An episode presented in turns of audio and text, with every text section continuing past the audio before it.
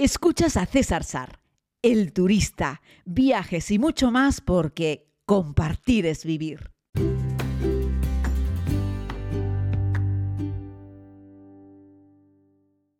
Saludos a todas y a todos, querida comunidad. Hoy vengo para hablarles de las cataratas de Niagara Falls. Miren que llevemos 400 y pico episodios aquí en, en este podcast prácticamente diario de viajes y nunca habíamos hablado sobre las cataratas del Niágara, nunca les había dado recomendaciones. Digo 400 y pico, estamos más cerca del 500 eh, que del 400. Tenemos 470 y pico episodios y es una pasada.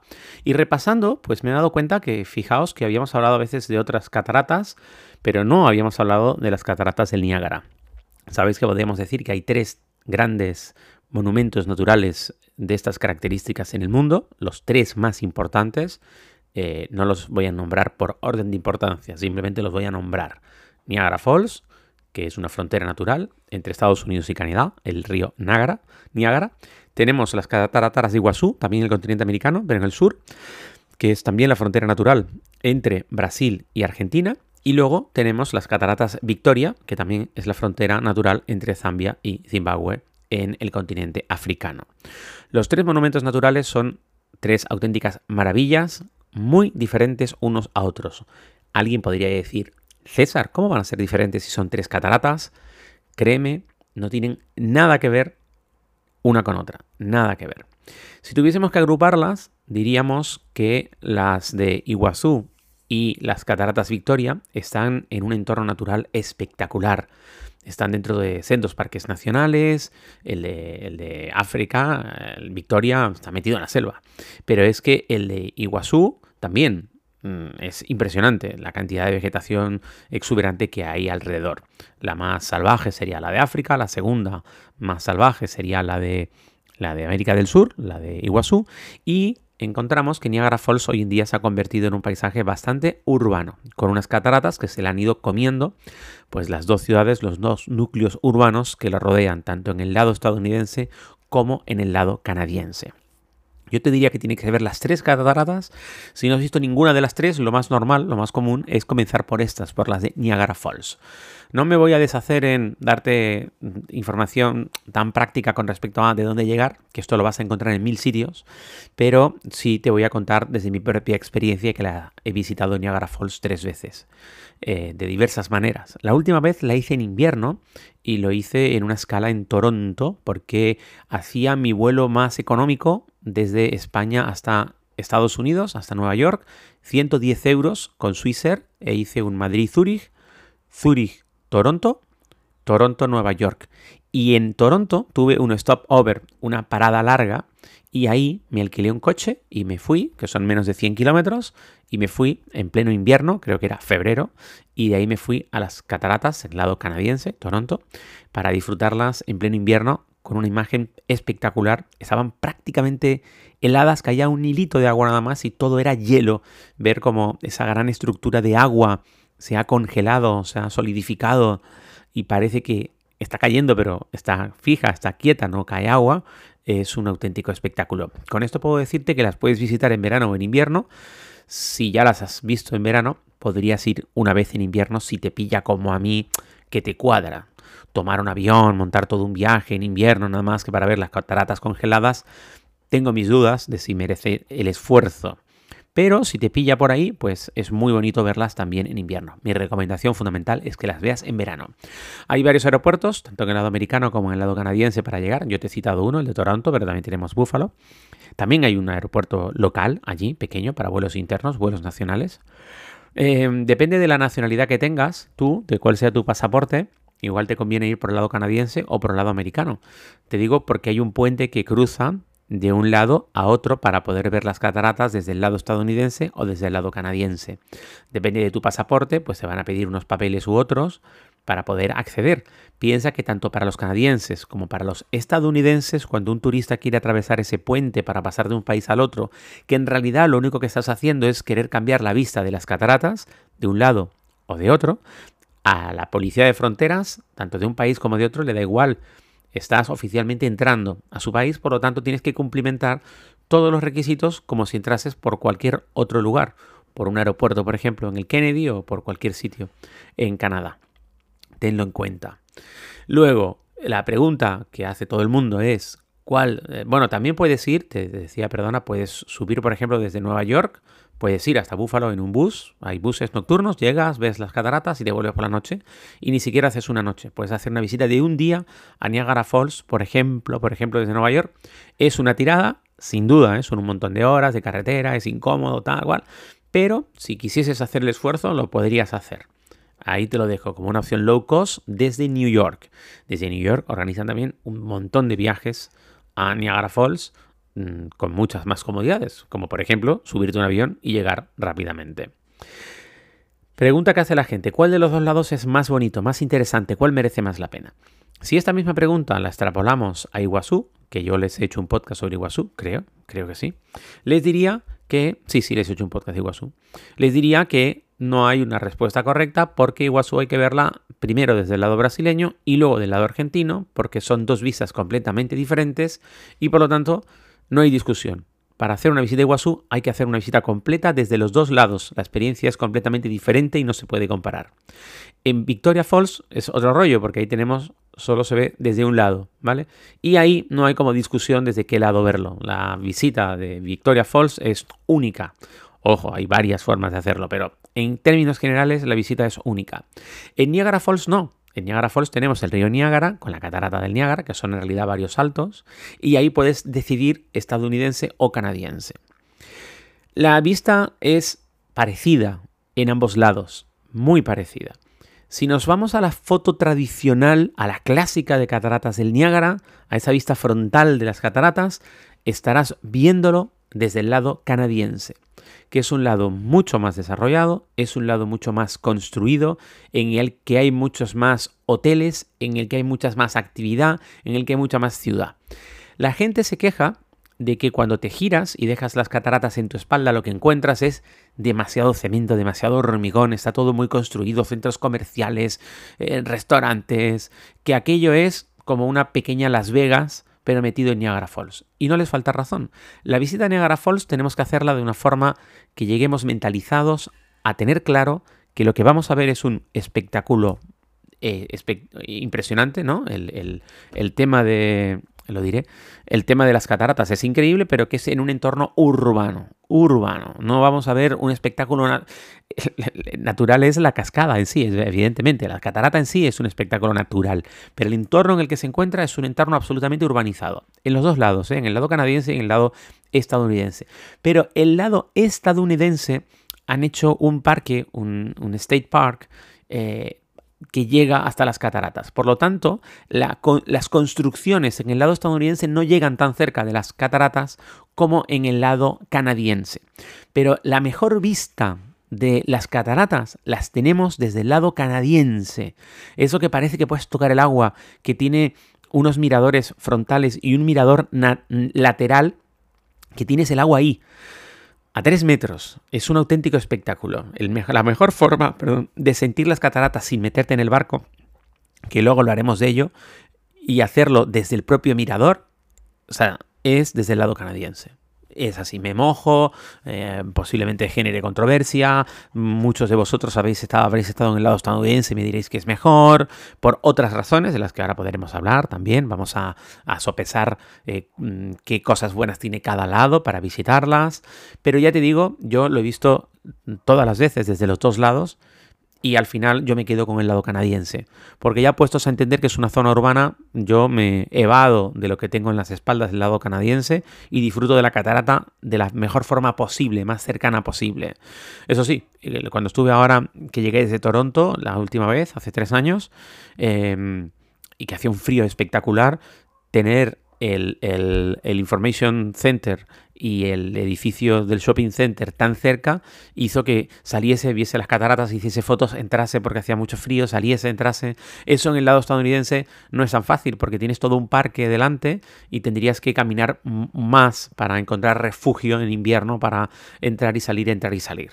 Bien, ¿Qué más tenemos? Bueno, tenemos el famoso eh, paseo en bote, ¿no? Eh, que merece mucho la pena. El, bote en el lado estadounidense es el más famoso. Yo no sé si a lo mejor se hizo famoso por, no sé, por Superman, a lo mejor puede ser, eh, pero es muy famoso. Pero tenemos la misma opción en el lado canadiense. Uno lleva un nombre, otro lleva otro. ¿Qué más tenemos? hay pasarelas. Hay torres de observación en ambos lados, en uno está más cerca, en otro está más lejos, uno es más bajo, otro es más alto. El entorno es mucho más agradable, el estadounidense, aunque la vista no es tan increíble, porque estás en un parque. Sin embargo, en materia de seguridad, cuando visitas las cataratas por la noche, porque por la noche las cataratas se iluminan y es muy bonito dar un paseo y verlas iluminadas, hay, bueno, hay hoteles en el lado canadiense que desde la propia habitación del hotel ves las cataratas iluminadas mm, sin necesidad de salir. Pero decirte que el lado canadiense es practicable con seguridad de día y de noche y que en el lado estadounidense, siempre que estés dentro del parque de Niagara Falls, del State Park, es seguro, pero por la noche el lado estadounidense tiene más problemas de seguridad. Se registran más robos, más altercados, hay más delincuencia, hay más problemas en la noche en el lado estadounidense que en el lado canadiense. Si nos vamos a la pasta, al dinerito, te diría que el lado estadounidense es más barato que el lado canadiense. El lado canadiense todo vale más. Canadá tiene más nivel de vida que Estados Unidos y prácticamente todo allá es más caro. Aparcar el coche, si has alquilado un coche, en el lado estadounidense es más barato, en el lado canadiense es más caro y además en el lado estadounidense hay más plazas de aparcamiento que en el lado canadiense. Lo digo porque mucha gente que puede estar escuchando este podcast tiene más probabilidades de abordar Niagara Falls desde Estados Unidos que desde Canadá porque va más gente a Estados Unidos que a Canadá. Y a lo mejor te alquilas un coche, que puedes hacerlo, te alquilas un coche en Nueva York y subes. Y aparcas allí, en toda esa zona del parque, cerca de Buffalo, eh, y, luego vas caminando y cruzas la frontera. Llevas todos tus papeles en regla, cruzas la frontera a Canadá, ves el lado canadiense, vuelves a Estados Unidos, lo ves por el lado americano y te vuelves en coche. O duermes allí. Los hoteles en Estados Unidos más barato que en Canadá. Este sería un consejo práctico que te puedo dar también a la hora de ahorrar un dinero. Eh, tener claro que tienes que ir al lado canadiense para disfrutar de la vista más cercana, pero que puedes llegar desde el lado estadounidense donde todos los servicios serán mucho más económicos. ¿Qué más les puedo contar? Bueno, algunas anécdotas y curiosidades. Que, que, Annie Taylor fue una maestra de escuela de 63 años, que fue la primera persona que se entiende que hizo un viaje en las cataratas. El viaje lo hizo metida dentro de un barril. Eh, y bueno, se dio algunos golpes y unos cuantos moretones, pero sobrevivió al descenso y se convirtió en una auténtica celebridad. Esto fue en 1827, pero en 1901 eh, Annie Taylor volvió, pero volvió en un segundo viaje con su gato por las cataratas, eh, de nuevo en un barril. Y bueno, el gato lo llamó Niágara y ambos volvieron a sobrevivir al descenso. Eh, se dice que el gato escapó de la barrica después del aterrizaje. No tengo muy claro si es que escapó, se ahogó, desapareció. Ahí hay como una leyenda en torno a eso, hay muchas teorías. Los estadounidenses son muy amigos de enseguida eh, dedicarse a narrar todo tipo de hipótesis sobre qué pasó con el gato de Annie Taylor. Pero bueno, esta mujer sobrevivió dos veces al descenso del Niágara en un barril espectacular, una mujer de armas tomar. Tenemos más curiosidades. Hay un cable car que suspendido en 1848 un ingeniero español precisamente construyó un puente colgante por el desfiladero del Niágara para permitir el paso de trenes. Luego se agregaron unas cabinas suspendidas que se llamaron cable cars que transportaban pasajeros. Todo colapsó en una tormenta años más tarde, menos de 10 años más tarde, en 1856 que lo, que lo destruyó y ya no se volvió a reconstruir. Bueno, decirte que las cataratas congeladas, como te acabo de explicar, son preciosas. Los inviernos son muy fríos en este lugar, se pueden congelar todo o parte. Y que fue muy famoso el invierno de 1912, eh, cuando las cataratas sí se congelaron por completo. Es muy raro que estén absolutamente congeladas. Yo las vi como en un 90% congeladas, un 10 con agua, pero en el, en el 1912 no corría nada de agua, era todo congelado. Eh, aventuras en cable, muchas, varias. Eh, en el 2012, un tal Nick eh, pues lanzó un cable de acero y realizó un recorrido de 550 metros, perdón, el recorrido de 550 metros a una altura de 60 sin arnés ni nada y cruzó el funambulista. Tal. También hubo una boda en el 2013 también con un equilibrista y la pareja pues se colgaron de un cable y celebraron la ceremonia a 67 metros de altura. Eso sí, iban con un arnés y llevaban una línea de seguridad por si acaso iba a ser un matrimonio muy corto. Una mala pisada en un cable y adiós. El primer puente permanente sobre las cataratas del Niágara es el Luna de Miel, el Honeymoon Bridge, que se inauguró en 1898 y conectaba a Estados Unidos y Canadá, lógicamente. Aunque este puente colapsó también en 1938 debido al hielo. Eh, los escombros de ese hielo golpearon con fuerza la base del puente y lo derrumbó. Luego se volvió a construir más. Ya hay varios puentes. Eh, ¿Qué más? Eh, el primer barco en cruzar las cataratas, es decir, de un lado a otro, no saltar por agua, ¿vale? Eh, fue en 1846 el Maid of the Mist, que es el mismo que está hoy en día transportando turistas en las cataratas del Niágara en el lado estadounidense, que es un auténtico icono. Os lo cuento en la primera temporada de la serie, que se me ve ponerme ahí un plástico que casi me, me, me, me cuesta mucho ponerme esos plásticos para el agua. Eh, ahora os haré una recomendación, que no se me olvide, sobre cómo hacer esa visita del barco, merece mucho la pena. Bueno, os la hago ya, que si no me enrollo. Eh, para hacer esa visita yo os recomendaría que llevaseis casi una segunda muda para cambiaros.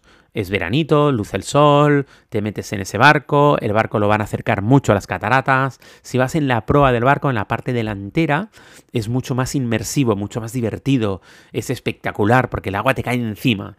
Y merece la pena, no pasa nada porque te mojes, es agua, agua dulce además.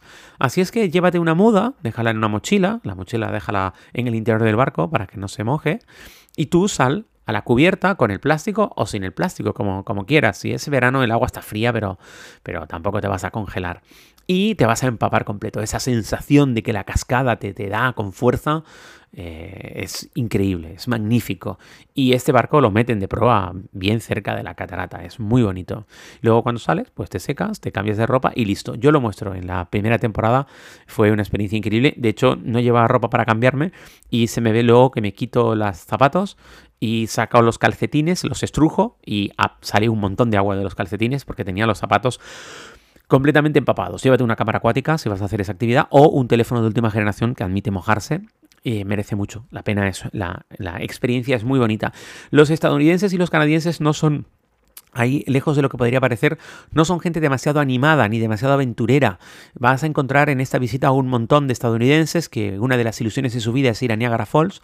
La mayoría de los turistas que van a Niagara no son extranjeros, son estadounidenses y canadienses. Y vas a ver que todos están locos por meterse en el barco, pero les gusta acercarse un poquitito, pero en cuanto empiezan a mojarse, todos se retiran. O se van a la parte de arriba, a la parte de atrás, o se meten en el interior para verlo a través del cristal. Somos los extranjeros locos europeos más aventureros los que nos ponemos en exposición para que nos empape directamente la catarata. Hazlo sin miedo, merece la pena la experiencia, es bonito, ¿vale? ¿Qué más os puedo, os puedo contar? Eh, bueno, más gente que cruzó, es que tenía unas notas aquí sobre proezas que se han hecho y bueno, es muy curioso porque hay un montón de gente que, lo ha cruzado a nado, que lo han hecho, pues como te decía, en, un, en, barcos de todo tipo, embarcaciones particulares de cualquier manera, en canoas, hay un montón de gente que lo ha hecho. También se hicieron muy famosas en películas como Superman 2 de 1980. Em, también sale eh, en Piratas del Caribe, en El fin del mundo, el del 2007. Hay una película también que se llama Niágara, del 53, protagonizada por Marilyn Monroe. Estas pueden ser pelis que puedes ver, no es que hablen expresamente todas de las cataratas, pero sí aparecen las cataratas. Se puede hacer un vuelo en helicóptero, que es una de las preguntas que me hacéis, si merece la pena. Yo te digo que es caro, porque es más caro que el de, Nia, que el de Iguazú, es más caro que el de Victoria Falls. De las tres cataratas, la más importante para hacerla con, con helicóptero te diría que es la de Victoria Falls, eh, en, en, África del Sur, Zambia y Zimbabue, porque te va a ofrecer una visión general más difícil, una composición de lugar mucho más difícil de hacértela que cuando estás metido abajo. La de Niágara es más sencilla porque al fin y al cabo la catarata principal es una herradura. Chao, no tiene más historia. Las de Iguazú son un conjunto enorme de cataratas, no solo una, no solo la garganta del diablo, es un montón de cataratas. Y en un vuelo en helicóptero, en el lado argentino-brasileño, es una cosa interesante. Salvo en Victoria, que bajan bastante, en ninguna de las otras dos cataratas los helicópteros se acercan mucho. Las de Niágara menos aún, porque es una zona muy urbanizada. Luego, la visión que vas a tener de Niágara Falls desde un helicóptero va a ser bastante panorámica, bastante general, no tan inmersiva, no es que el helicóptero baje cerca del agua, ni muchísimo menos. ¿Merece la pena? Bueno, si te lo puedes permitir, hazlo. Si para ti supondría un gran esfuerzo, creo que no merece la pena el esfuerzo. Eso es lo que te diría. Puedes ahorrarte ese dinero e invertirlo en otras cosas, como el vuelo en helicóptero por Nueva York, por ejemplo, que sí merece mucho más la pena desde mi punto de vista si hubiese que elegir, si solo tuviese dinero para una cosa. Luego tenemos también experiencias en jet boat, en barcas rápidas, eh, de estas que van remontando el río que son divertidas y se acercan no tanto a la catarata principal, sino a otras cataratas secundarias. La experiencia es divertida, pero es la misma que puedes tener en otras jet boat en otros lugares. Por ejemplo, también hay jet boat en Iguazú, pero sin embargo el jet boat, los barcos super rápidos en Iguazú no, son, no se acercan tanto a las cataratas más importantes. Sí lo hacen con esos otros barcos más eh, panorámicos, más lentos, al igual que ocurre en Niagara Falls. Eh, así es que en barco te diría que primero los barcos normales y segundo los barcos rápidos. El barco rápido es como un extra de adrenalina, que yo filmé uno de estos, también lo visteis en Sydney, eh, en la ópera de Sydney, que es un espectáculo. No hay cataratas, pero es increíble, el sitio es espectacular. En la bahía ves, estás viendo el puente, estás viendo la ópera, es un sitio muy bonito.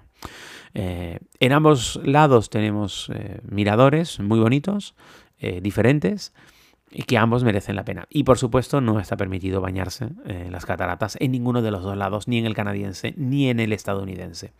Llevamos 21 minutos hablado de podcast, consejos para que puedas organizar tú misma tu viaje a Niagara Falls.